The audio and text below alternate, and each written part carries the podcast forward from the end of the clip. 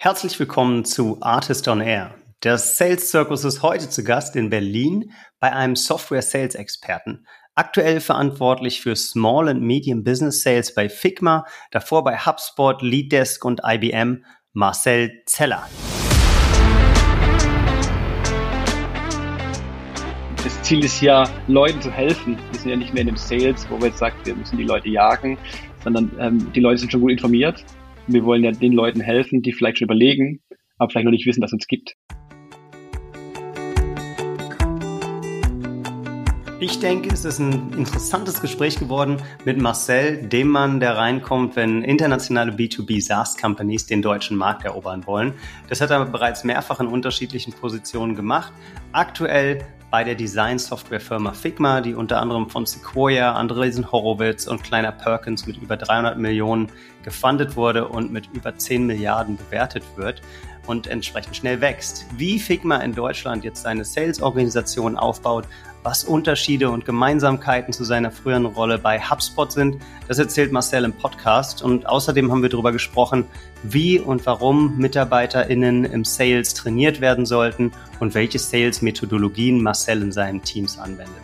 Das und noch viel mehr gibt's jetzt im Artist on Air Podcast mit Marcel Zeller von Figma und mit mir, Janis Bandorski.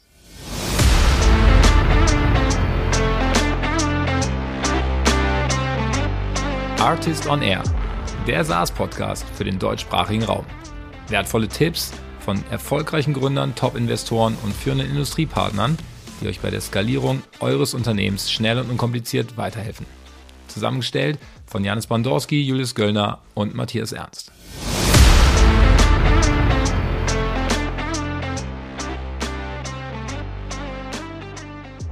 Heute der erste Sales-Experte im Gespräch. Und warum ich sage Sales-Experte? Marcel, wir kennen uns schon ein bisschen länger und du hast ähm, ein paar super interessante Stationen bei internationalen SaaS-Companies durchlaufen in der letzten Zeit. Vielleicht gibst du uns kurz mal so einen Ausblick, wer bist du und was machst du eigentlich? Ja, ähm, sehr gerne. Wer bin ich? Also ich, ich habe irgendwie mal vor 20 Jahren angefangen im Sales immer Tech-Sales ähm, und ähm, das hat sich auch so durchgezogen und jetzt die letzten Jahre halt ähm, sehr stark im, ähm, im SaaS Bereich unterwegs, aktuell bei Figma, wo ich, wo wir jetzt gerade ähm, den deutschen Markt aufbauen. Also, Falls es jemand noch nicht kennt, was ist Figma? Ähm, ja, eine Software-Design-Plattform. Also ähm, im Endeffekt eine amerikanische Firma, die jetzt so dieses ganze Thema Software-Design in die Cloud gebracht hat. Ihr greift also Adobe an. Ähm, ja, Adobe, aber auch andere ähm, Player wie Sketch und InVision. Ja. Mhm. Genau, genau. Also da ähm, baue ich das gerade auf und davor war ich bei HubSpot drei Jahre. Ich glaube, das kennt jeder. Ja. Und davor auch ähm, bei LeadDesk, eine nordische Company, also schon sehr bei ein paar SaaS-Companies jetzt gewesen und immer da mit dem Schwerpunkt Aufbau des Dachmarktes. HubSpot müssen wir, glaube ich, nicht erklären. Was macht LeadDesk? LeadDesk ist eine ähm, Communication as a Service Lösung, also quasi Telefonie in der Cloud, aber mit deutlich mehr Funktionalität im Endeffekt auch Richtung ähm, Service Desk und auch Richtung Outbound Sales. Das heißt, du hast da richtig deine, deine Nische gefunden, dass du für internationale SaaS-Companies, die in den deutschsprachigen Markt reingehen wollen, Sales übernimmst, richtig? Genau. Genau. Okay. Also das, ist so, das ist so, hat sich so ergeben, ehrlicherweise, weil ich sag mal, ich bin aber auf der Suche nach interessanten Produkten mhm. und, und, und Stories, die ich spannend finde. Und ähm, ja, bisher immer oft fündig geworden im Ausland, in letzter Zeit eher in Amerika als in Deutschland, aber liegt wahrscheinlich an mir. Und, und du, hast jetzt, du warst in den letzten sechs Jahren auch schon äh, bei drei verschiedenen Firmen. Ist das hm. generell ein Trend, dass Sales Leader häufiger wechseln oder denkst du, du bist da ein atypisches Beispiel? Oder du hast gesagt, du interessierst dich immer für neue Produkte. Wie, wie kamst du in Wechseln? Ähm, ja, es liegt, glaube ich, ein Stück weit an mir auch, ähm, dass ich auch gerne was Neues mache und ähm, ähm auch so eine gewisse ähm, Tendenz habe, eher Dinge aufzubauen, als jetzt dann weiterzuführen. Und bei HubSpot super Company, super Produkt ähm, und äh, wirklich tolles Team. Aber es ist halt schon sehr groß geworden. Der Rückenwind durch Corona war halt sehr gut. Wir haben das Team richtig aufgebaut. Und ja, es ist halt schon eher in die Richtung Corporate und ich will eigentlich eher so im Bereich Scale-up ähm, sein, weil es mir mehr Spaß macht, Dinge auch zu kreieren und zu entwickeln und aufzubauen. So deswegen ähm, habe ich nach drei Jahren das HubSpot verlassen klar. Aber ähm, und mit Figma, ob es ein Trend ist, um die zweite Frage zu beantworten, äh, kann ich nicht beantworten. Aber ich glaube schon, dass natürlich bei SaaS-Companies schon ähm, wie überall ein hohes Wachstum, hohe Geschwindigkeit ist, dass die Leute eher auch mit dem Markt, der momentan da draußen ist, äh, wo sie viele, viele, viele, viele Angebote bekommen, lukrative Angebote auch eher mal wechseln. Ja. Vielleicht früher. Für uns ist es perfekt für den Podcast. Das bedeutet nämlich, dass du viele verschiedene Sales-Organisationen auch gesehen hast, viele verschiedene Sales-Methodiken und Approaches und relativ gut beurteilen kannst, was funktioniert, was funktioniert nicht und ähnlich wie vielleicht ein VC sehr spezialisiert auf Sales auch Muster erkennen kannst. Ähm, hättest du Lust, da ein bisschen tiefer reinzugehen? Ja, gerne, klar. Wo siehst du denn die groß, größten Unterschiede in der Sales-Organisation, wenn wir jetzt mal auf Figma, auf HubSpot und auf LeadDesk schauen? Welche Unterschiede, welche Gemeinsamkeiten gibt's da und ja, welche, welche Schlüsse ziehst du daraus? Na, erstmal ist ähm, alles SaaS und damit irgendwie ähm, haben wir ähm, ja schon ähm, dieses Recurring Revenue Thema. Das heißt, die Kunden äh, erstmal ins Boot zu holen und ähm, sowohl bei, bei ähm, HubSpot als auch bei Figma haben wir dieses Tendenz, auch dieses Product-Led Growth zu machen. Das heißt, dass wir Leute wirklich auch über Free und kleine Pläne äh, an Bord holen und dann von da weiterentwickeln. Und ähm, alle sind im Small- und Medium-Business, im Mid-Market zu Hause, wobei Figma jetzt auch im Enterprise ist, aber HubSpot Elite, das waren schon. Aber alles ja, B2B und deshalb, deshalb wir ja auch hier, alles B2B SaaS-Plattform. Alles ja. B2B SaaS-Plattform. Was anderes ähm, ähm, habe ich mir nicht angeschaut. Also das ist auch da, wo ich mich zu Hause fühle.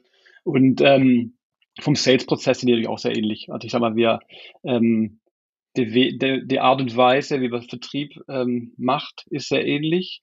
Ähm, der, ähm, das Toolset verschieden, aber ich sage mal, die Art und Weise, wie das Go-to-Market ist, ist schon sehr ähnlich, natürlich mit unterschiedlichen Mitteln. Also Lead Desk war ja, ist ja, oder ist irgendwie ein bisschen kleiner mit 100 Leuten. Da sind wir damals in die Börse gegangen, die Nasdaq Helsinki. Äh, die sind auch gut gewachsen, aber klar, die sind jetzt irgendwie bei 25 Millionen EAA und den HubSpot bei zwei Milliarden äh, bald, glaube ich, Ende des Jahres ist der Plan. Ist gleich schon anders vom dem, was man auch im Go-to-Market investieren kann und auch entsprechend ähm, an Kampagnen, Aktionen, Marketing etc. fahren kann. Ja, Figma gibt, glaube ich, keine Umsatzzahlen raus, aber was wir wissen, ist, dass äh, ungefähr 333 Millionen US-Dollar ins Funding geflossen sind. Ich weiß nicht, ob die letzte Bewertung öffentlich ist. Äh, die letzte Bewertung ist in, in Crunchbase äh, 10 Milliarden. 10 Milliarden Bewertung, okay. Und dann, ja dann kann man sich bei den letzten Private Multiples ungefähr vorstellen, in welcher Größenordnung der Umsatz da liegt, auch wenn du nicht über spezifische Zahlen sprechen kannst. Aber das heißt, auch jetzt Figma ist wieder zu dir gekommen mit der Herausforderung, sie wollen den deutschsprachigen Markt erobern und ja. haben dich wahrscheinlich auch gefragt, ähm, wie du es angehen würdest. Von daher, Marcel, wie würdest du es denn angehen? ja, gute Frage. Also erstmal ist es so, dass wir ja schon einen guten äh, schon Footprint haben. Wir haben ja schon EMEA ein Headquarter aufgebaut in London, sehr erfolgreich. Ähm, und da haben wir auch schon ähm, deutsche Kunden gewonnen. Natürlich in einem äh, Environment, wo natürlich jetzt äh, noch sehr viel Englisch äh, gesprochen wird und auch natürlich noch kein dediziertes Team drauf war. Und jetzt gehen wir quasi in den Rollout, weil wir natürlich noch viel, viel, viel mehr Potenzial hier sehen. Und was wir immer brauchen, ist ein Team. Das bauen wir gerade auf. Also ich bin ja verantwortlich für ähm, Small und ähm, SMB und Mid-Market und Mareike, ähm, Kollegin, äh, wird den Enterprise-Bereich aufbauen. Und klar, erstmal brauchen wir Leute.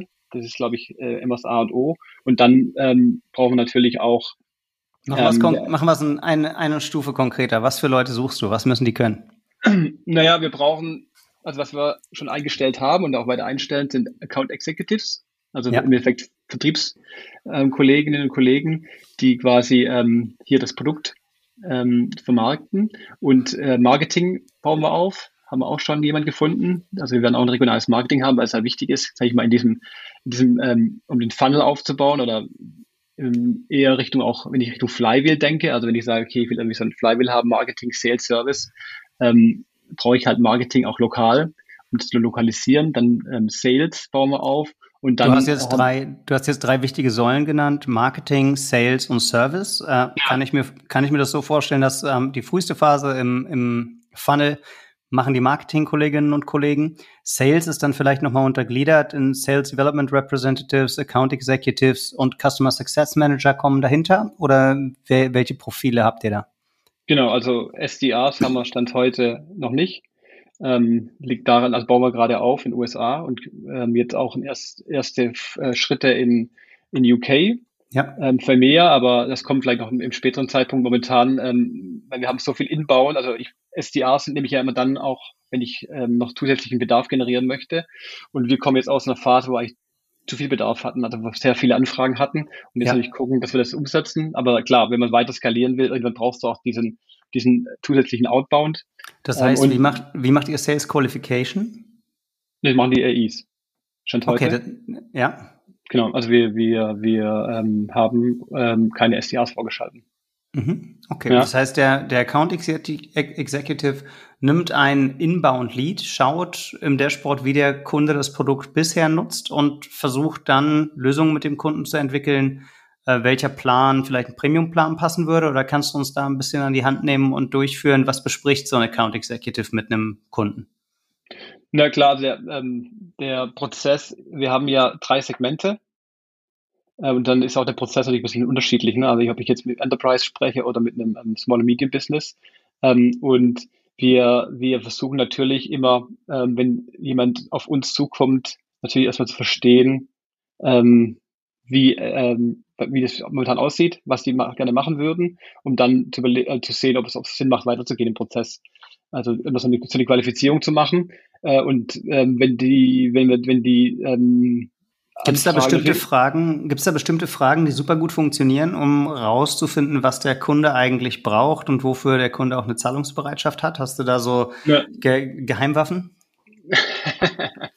naja, also erstmal immer gut ist, glaube Curiosity, also irgendwie neugierig zu sein und erstmal den Kunden verstehen zu wollen. Und die Probleme sind schon ähm, sehr ähnlich, ähm, wo die Kunden auf uns zukommen, weil wir ja bei Figma ähm, sehr stark, sag ich mal, dieses Collaboration-Thema ins Design bringen durch die Cloud-Lösung. Also bisher war ja immer so, dass die Designer sehr oft in ihrem Workspace, in ihrer Workstation arbeiten und dann es dann irgendwie über Files teilen, aber es war nie so, dass es irgendwie ähm, so ein collaborative äh, Ansatz war wie bei Google Docs. Also du musst dir vorstellen, wir machen es aus Design quasi wie Google Docs. Jeder kann mit teilnehmen. Die Leute können auch ihr Feedback geben, können Comments hinterlassen und dadurch brechen wir halt die Silos auf zwischen den einzelnen Bereichen. Du kannst dann auch Marketing-Leute einladen, die dann kommentieren können. Das macht es halt deutlich einfacher.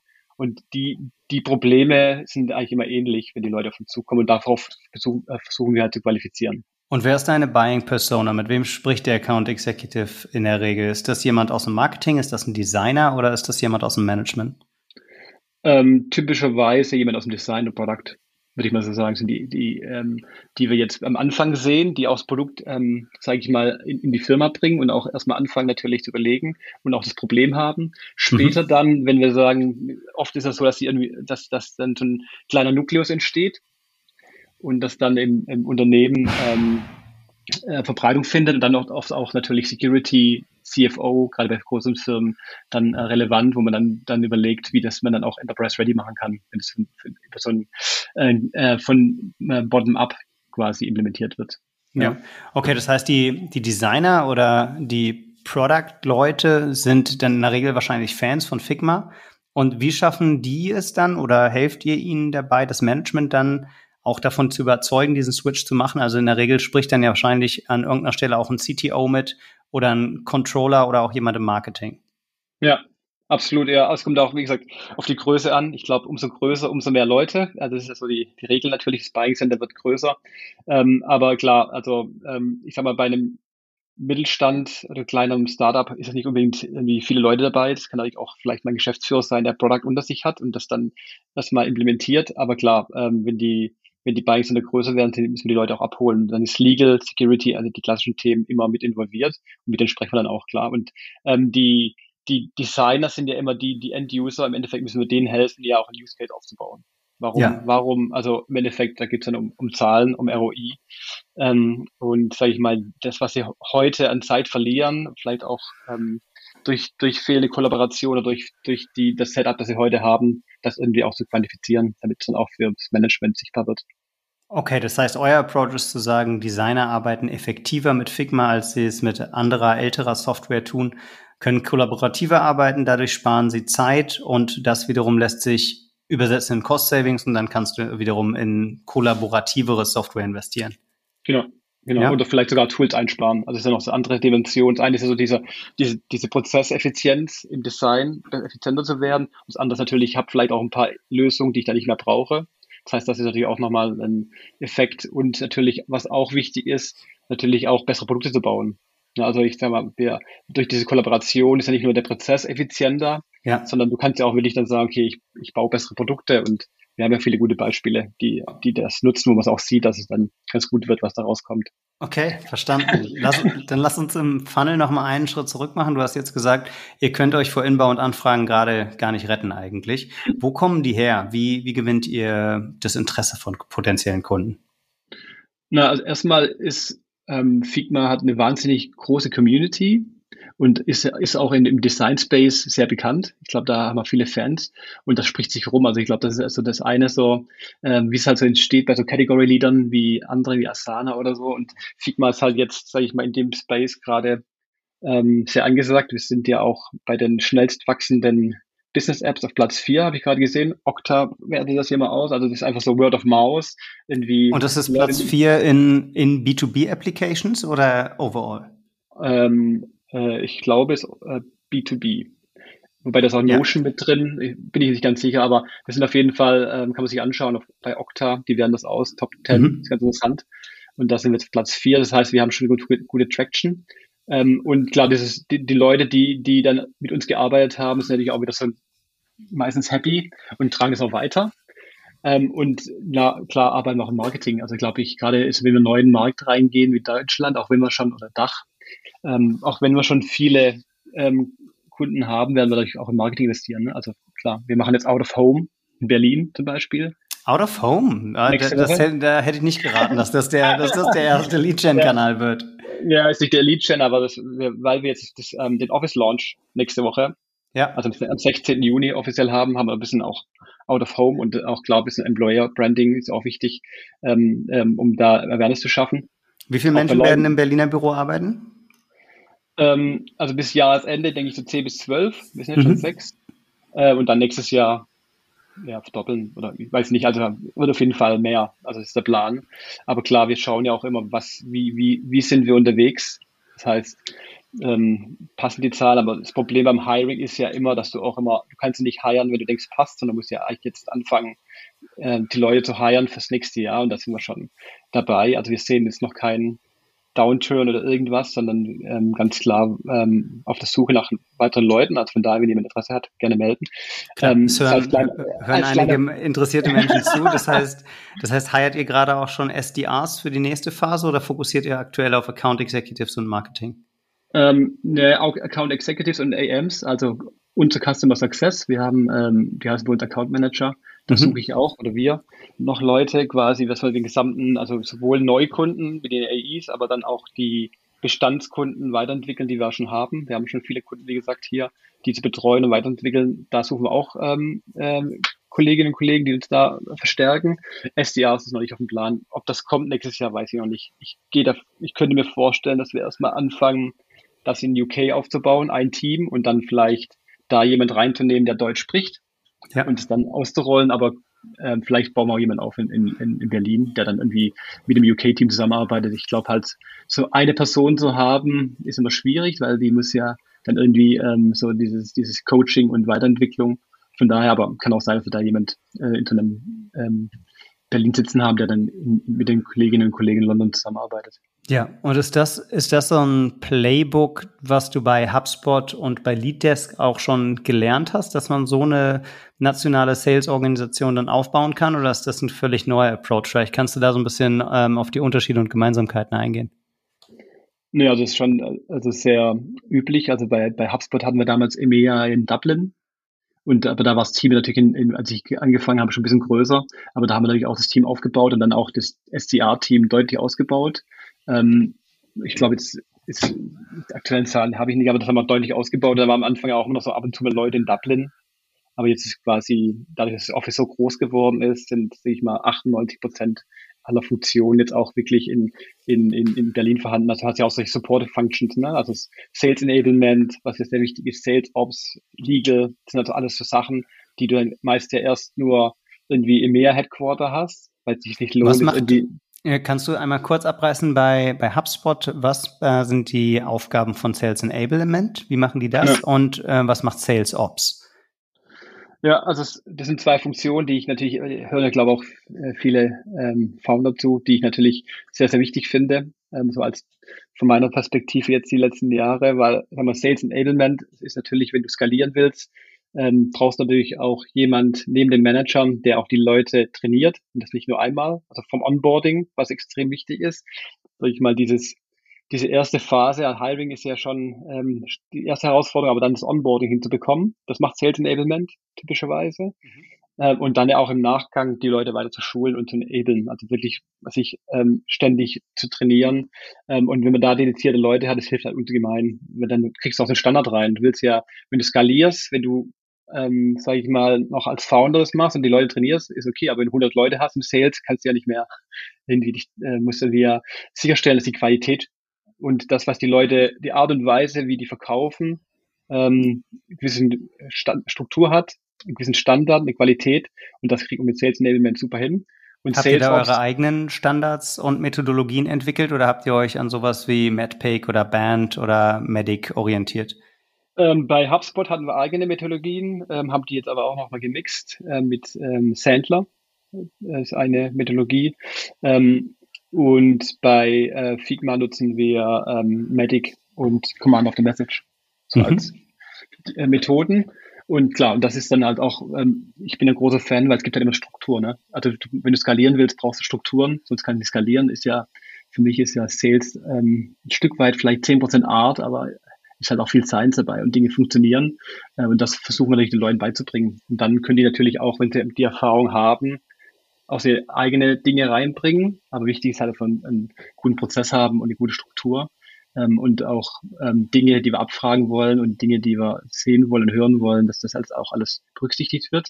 Dann ähm, lass uns ein bisschen später über die 10% Kunst in Sales sprechen und jetzt, und jetzt über die 90% Science. ähm, teil doch mal ein bisschen was von der Science, also der Wissenschaft. Welche, welche KPIs sind das? Auf welche Zahlen oder welche Trends? Was schaut ihr euch da an, um das Ganze dann auch wissenschaftlich bewerten zu können? Das passt auch ganz gut zu Sales Ops, weil das ist ja auch noch eine Frage. Also im Endeffekt, das ist, man, im Endeffekt, du musst ja viele Entscheidungen treffen. Also zum Beispiel die erste Frage von dir vorher, wie viele Leute hat, wollte nächstes Jahr hiren, dann ist ja schon ganz gut, wenn du halt Sales Ops hast, die die Daten liefern. Ähm, und auch wenn du jetzt fragst KPIs, ich glaube Sales Ops oder Rev Ops, wie es auch bei manchen heißt, sind halt die, die dir ein Datenmodell aufbauen, dem du auch skalieren kannst. Das ist halt wichtig, weil ähm, wenn du das nicht hast, dann, wenn du dann mal 50, 60, 70.000 Kunden im System hast und dann äh, das nicht stimmt, dann hast du, dann kannst du halt auch dein Unternehmen nicht mehr steuern. Das ist extrem wichtig. Klar, und, und welche, äh, kannst du ein Beispiel geben, welche ja. Daten sind das, die da reinfließen? Na, erstmal, ich glaube, was du echt, was man gut hinbekommen muss, ist Segmentierung der Kunden. Also je nachdem, wie die, wie dem Unternehmen aussehen. Ähm, ja. äh, Verticals. Dann aber auch dieses Data Enrichment, dass du halt auch die Daten drin hast, die du brauchst. Also ähm, sich, wenn du, wenn du an äh, Designer verkaufst, dass du halt auch weißt, wie viel Designer arbeiten im Unternehmen. Das ist gar nicht so einfach, sowas dazu bekommen. Ähm, und das ist schon mal, ähm, glaube ich, wichtige Basis, dass du quasi diese Daten sauber hast und auch sauber den Segmenten zugeordnet hast, weil du willst halt auch nicht haben, dass dann irgendwelche 50 Personen, Firmen von einem Enterprise Rap betreut werden, weil es irgendwie falsch zugeordnet ist. Ja. Das ist wichtig. Und ähm, von den KPIs, ich sag mal, da gibt es halt verschiedene Dinge, auf die wir achten. Also ähm, ich sag mal, wichtig ist wie immer im Vertrieb Activity aus meiner Sicht. Und das kann man ja ganz gut messen.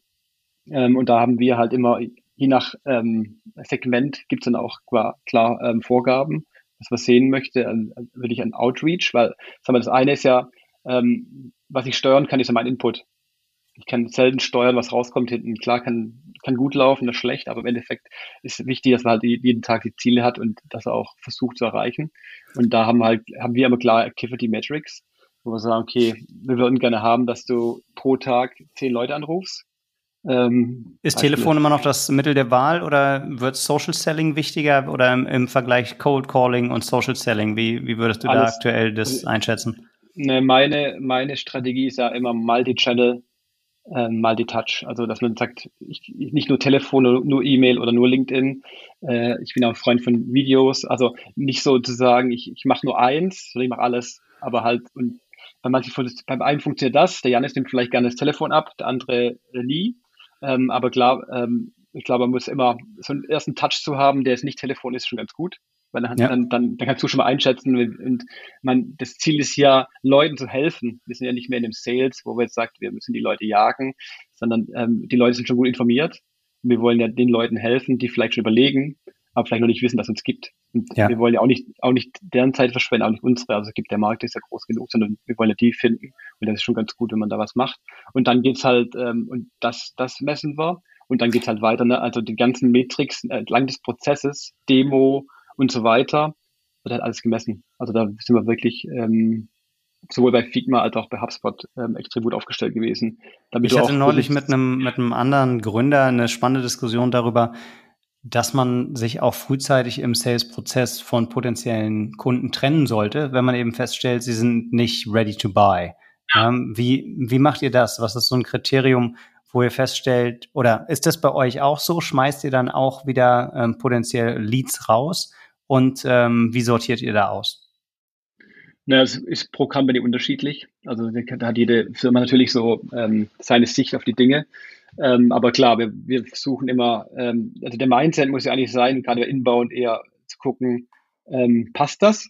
Und nicht so, ähm, ich will Zeit, ich will jetzt Zeit verbringen, weil wir haben viele, die, die, die melden sich mal. Ähm, und deswegen ist eher so dieses ähm, rauszufinden, gibt es eine Pain?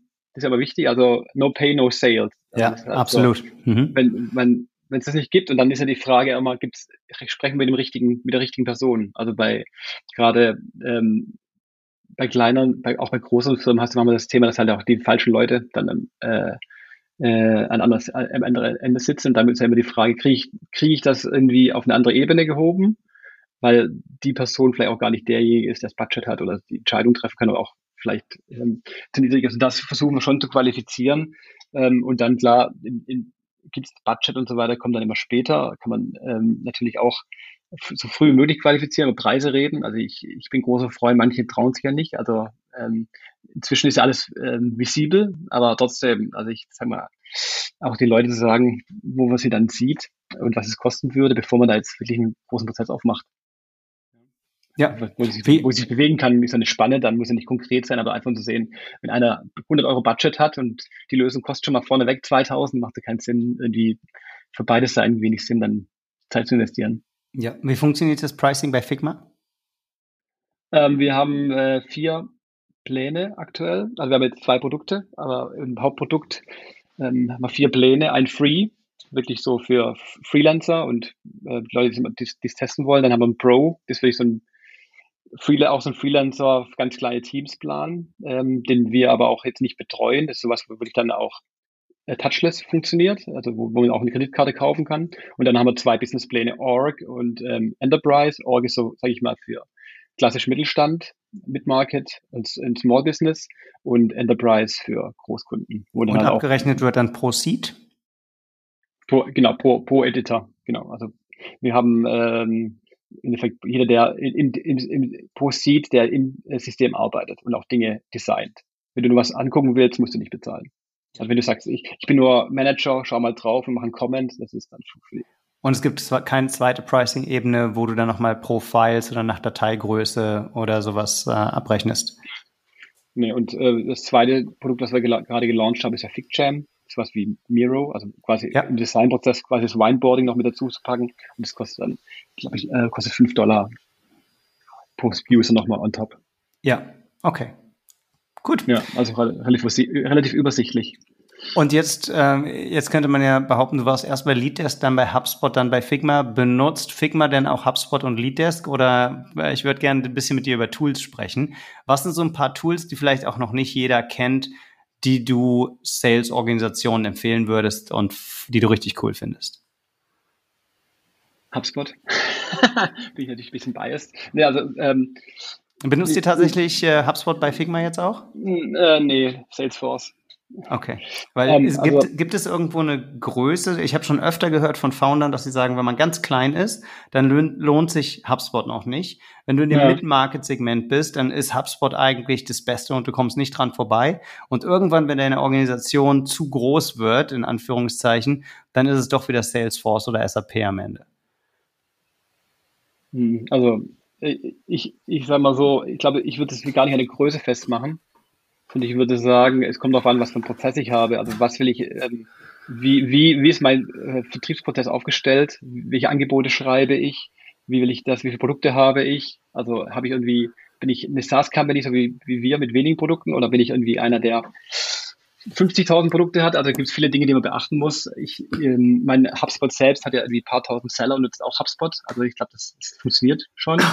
Aber ähm, von daher, ich glaube, da muss man eher so hingucken, ähm, kann ich damit skalieren? Passt das für mich? Und ähm, ähm, das kann ich jetzt gar nicht so beurteilen. Ich finde, Tools sind ja erstmal da, um den äh, uns zu unterstützen. Und das mhm. macht Salesforce gut und auch HubSpot.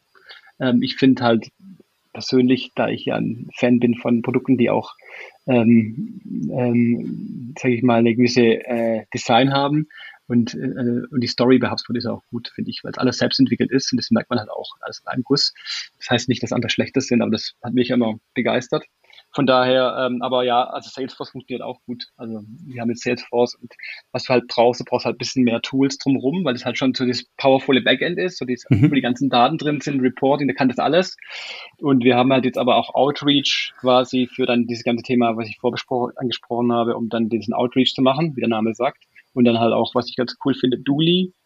So eine Firma, wo du quasi dann ähm, so Playbooks hast, ähm, wo du dann quasi als Sales nicht mehr in Salesforce das dokumentieren musst, sondern halt ähm, dementsprechend ähm, das in, in diesem sehr einfachen Tool und dadurch Zeit Spaß. Da kannst du auch äh, Customized Playbooks hinterlegen und dann werden die Daten automatisch in Salesforce transferiert, sodass der Einzelne gar nicht mehr, äh, einzelne Sales-Mitarbeiter und Mitarbeiterinnen gar nicht mehr das irgendwie in Salesforce reinmachen muss, was mal ein bisschen das, länger dauert. Und das, das Tool das heißt, das Tool heißt Dooley. Wie schreibt man das? D-O-O-L-Y. Okay, ja, cooler, ähm, cooler, ja. Tipp, um Playbooks zu hinterlegen. Alright, ja. hast, hast noch einen anderen Tipp für unsere Hörerinnen und Hörer? Anderen Tipp. Naja, also ich, ähm, ich, mh, Blick gerade, Moment, ich, ich, manche Sachen äh, funktionieren in Deutschland auch nicht so gut. Also ich finde, ähm, was so die Datenenrichment ist, äh, Clearbit finde ich ganz gut. Mhm. Ähm, was ich jetzt gesehen habe, was wir auch äh, nutzen, das macht einen guten Eindruck. Was macht Clearbit? Ähm, das äh, macht so Data Enrichment, quasi, dass du dann im Endeffekt wie eine, so eine Unternehmen, Unternehmensdatenbank, dass quasi die Daten, die in deinem System sind, angereichert werden und das, ähm, hat, das macht einen sehr guten Eindruck, gerade was ich vorher angesprochen habe im Sinne von Datenqualität. Ja. ja also das ist, ist ähm, richtig gut. Ansonsten gibt es viele Tools, wir nutzen echt viele Tools. Ich, ich habe da jetzt aber nichts, wo ich sage, ähm, das will ich jetzt noch empfehlen. Ich glaube, less is more. Ich bin deswegen ich bin auch ein Freund von ja. ähm, ähm, HubSpot, gerade im, im Mittelstand, glaube ich, ist eine extrem gute Lösung. Man hast halt alles in einem System. Aber wie gesagt, ich bin auch ein bisschen biased. Also von daher gibt es sicher ja, andere, die es anders sehen. Ja. Gut. Ja, alles, alles fair. Aber ich versuche ja auch für unsere Gründerinnen und Gründer, die zuhören, immer ja. eine konkret umsetzbare ja, Tipps zu bekommen. Nicht nur Tool-Tipps, sondern, ja. sondern auch Handlungsempfehlungen. Was würdest du denn machen, wenn du eine Gründerin, ein Gründer wärst und jetzt umstellen musst von Founder Sales zu Founder-led Sales und so gerade dabei bist, eine Sales-Organisation aufzubauen? Was sind die, die Schritte, die da wichtig sind aus deiner Sicht und äh, was sind die Bereiche, wo man auch Fehler machen kann? Gute Frage. äh, na, also was ich machen, ich würde früh in Sales Enablement und Sales Ops investieren, wie ich vorher gesagt habe. Also ich glaube, das ist so, also ich würde mir natürlich, ähm, wenn du das, den Übergang machst von Founder Sales, musst du ja jemanden dieses Thema Sales übergeben.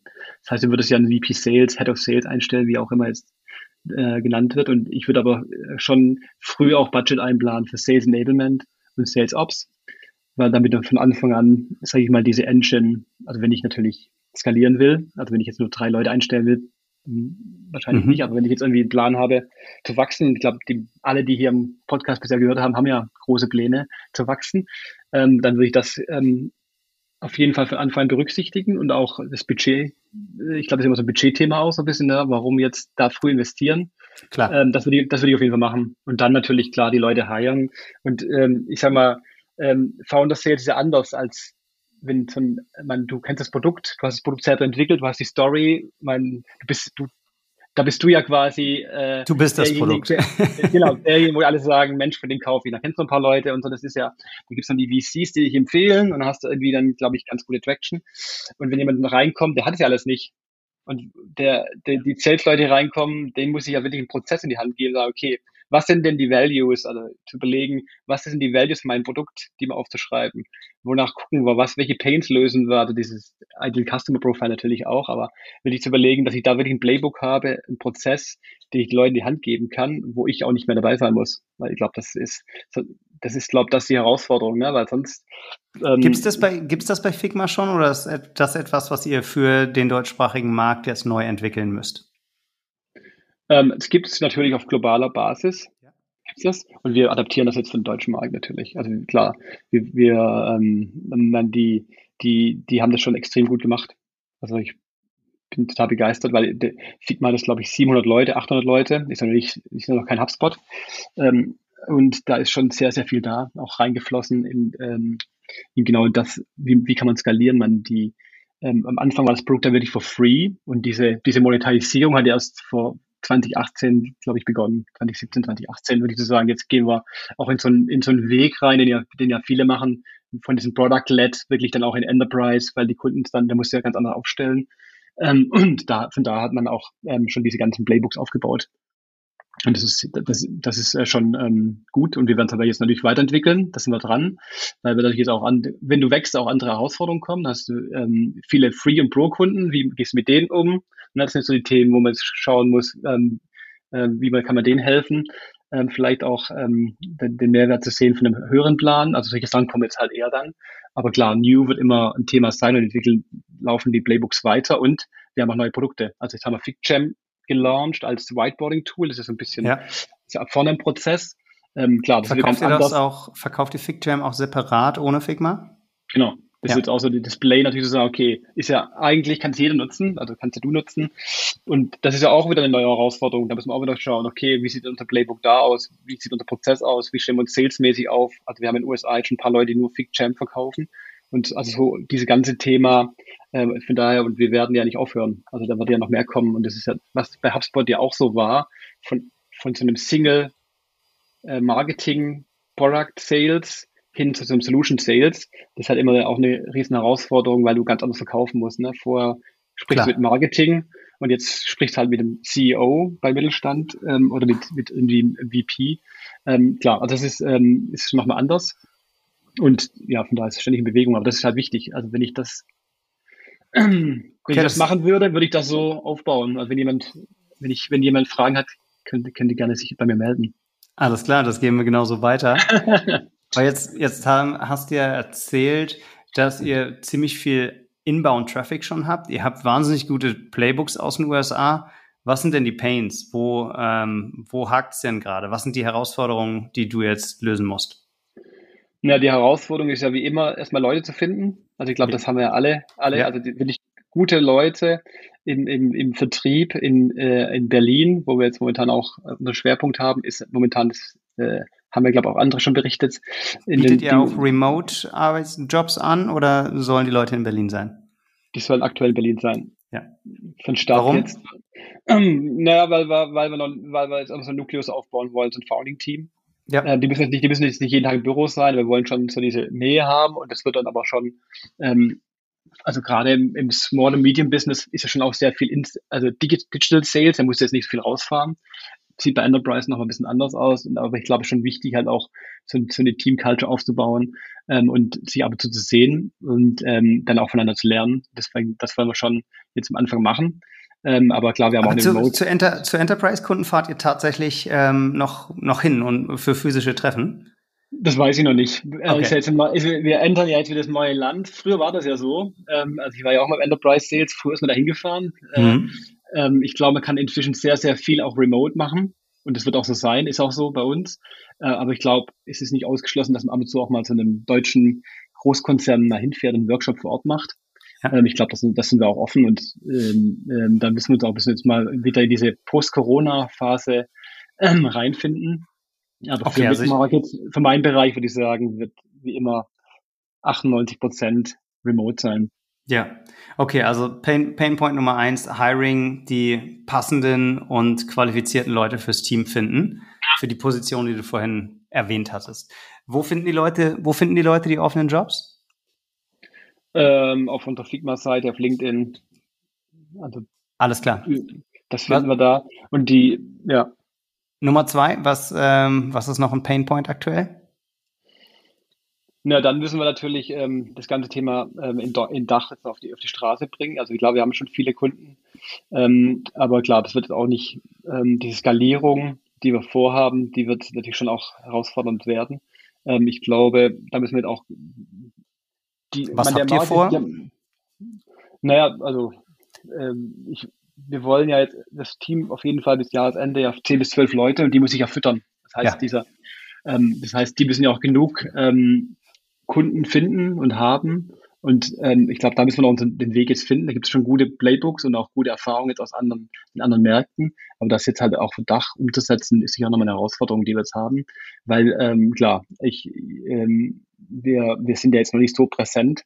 Ähm, wir sind schon präsent, aber da gibt es sicher noch mal Learnings, haben wir bei HubSpot auch gesehen, wo man dann Dinge anpassen muss, wo auch teilweise Dinge anders sind, wo vielleicht auch noch ähm, ähm, Dinge ändern müssen in unserem Setup. Also das, dann haben wir eine lokale Webseite jetzt und so weiter. Also gibt es viele Dinge, die wir da noch tun.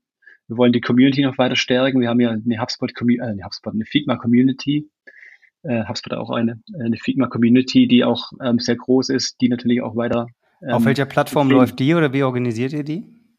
Äh, die, die nennt sich Friends of Figma und die, die organisieren sich selbst. Da haben wir wirklich Leute, die es auch organisieren.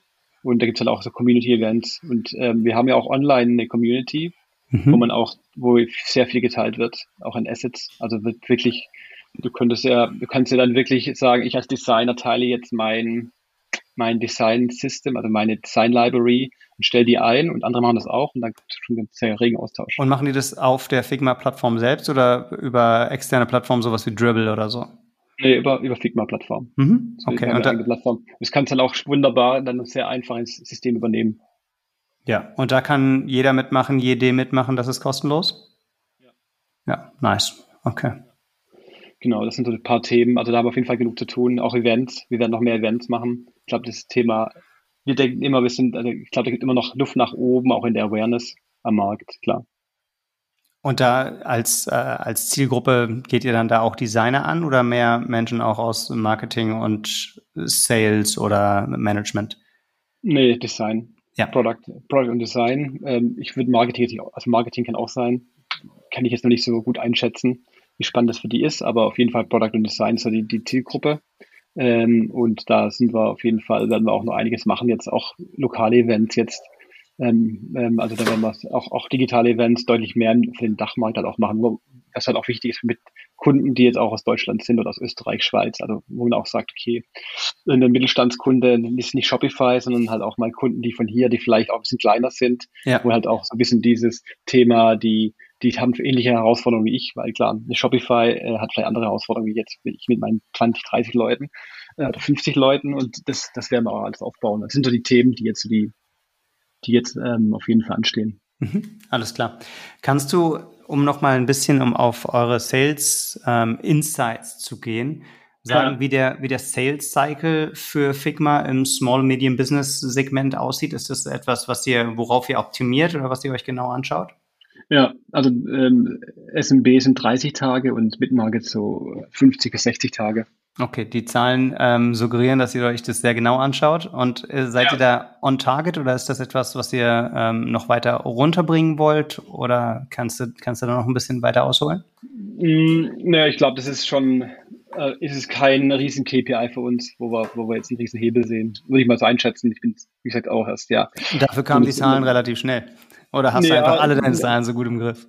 Naja, wir, genau, also ich, wir wollen halt die, wir sind ja schon KPI-driven, ne? also data-driven. Ja und wir schauen uns alle Daten an. Ähm, und klar, so, so wenn man jetzt äh, einsteigt, ist ja schon gut zu wissen, auch für die Planung, was heißt denn ein Sales Cycle, wie lange brauche ich denn, ähm, kann ich denn, ähm, wenn ich am Anfang des Quartals starte, kann ich dann noch Deals im Quartal aufbauen, Pipeline, oder ist das, was ich am Anfang des Quartals habe, vielleicht auch schon quasi mein, mein Potenzial und solche Dinge zu verstehen, ist ja auch wichtig, auch wenn man jetzt ähm, Hiring plant, ne? wie schnell kommen die Leute dann auch in, in, in eine Phase, wo die dann auch ähm, äh, entsprechende Ziele erreichen können mit den Ramps, die wir da, also diese Ramp-Up-Phase, die wir ja natürlicherweise haben. Ja. Okay, was sind, was sind ähm, denn die wichtigsten KPIs, die ihr euch aus Sicht der Sales-Organisation anschaut? Na, also für mich sind immer sehr wichtig Activity Metrics, weil ich glaube, das ist halt, ähm, äh, habe ich vorher schon erwähnt. Ähm, dann ist klar, Sales Cycle mh, mm, ist, ist wichtig.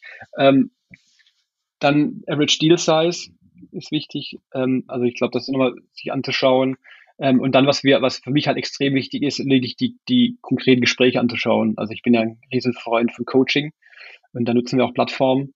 Also ich glaube, das ist so, wo man wirklich dann, ähm, da gibt es ja auch verschiedene Plattformen wie Gong und Chorus, das wäre vielleicht noch ein Tipp, weil du vor über Tools gefragt ja, hast. Wie, wie heißt ähm, die? Gong und Chorus sind also die zwei ähm, Marktführer aus USA. Ich glaube, es gibt auch inzwischen einige deutschen oder äh, europäischen äh, ja. Ableger, aber das ist halt so, wo ich, wo, wo man sagt, okay, da kann ich mir auch Metring anschauen. Also wie viel reden denn meine Leute im Call? Ja, ich, ja. ich habe so eine gewisse Vorstellung, ähm, wie soll denn das, das, das der Redeanteil sein oder wie viele Fragen stellen die und so weiter. Und das ist halt extrem wichtig. Also so diese, diese, diese Struktur, diese Prozesse dann halt auch zum Leben erwecken. Ne? Also wenn das nur auf einem Playbook steht, ist halt schwer, aber wenn es halt dann auch angewandt wird, und das ist eigentlich für mich der größte Hebel, da achte ich halt extrem drauf, dass man dann auch diese die Calls anhört und auch Feedback gibt und dann auch entsprechend die Daten sich anschaut.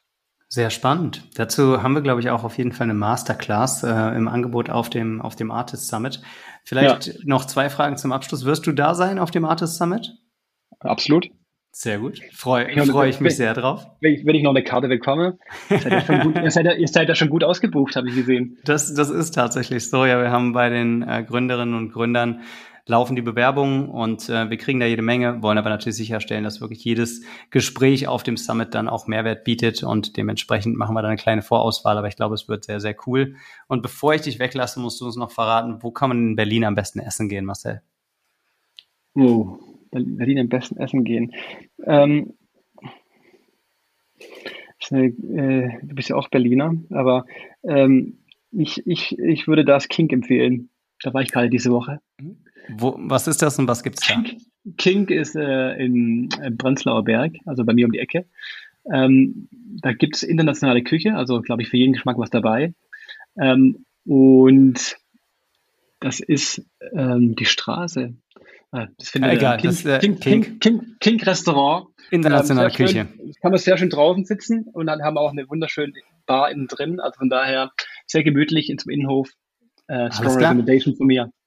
Super, Dankeschön. Ich habe was gelernt äh, über ein Restaurant in Berlin und ganz viel über B2B SaaS Sales. Vielen Dank für deine Zeit, Marcel, und danke, dass du die Zeit genommen hast. Danke dir für die Einladung, Janis. Bis bald, bis zum Summit. Bis dann. Ciao, ciao.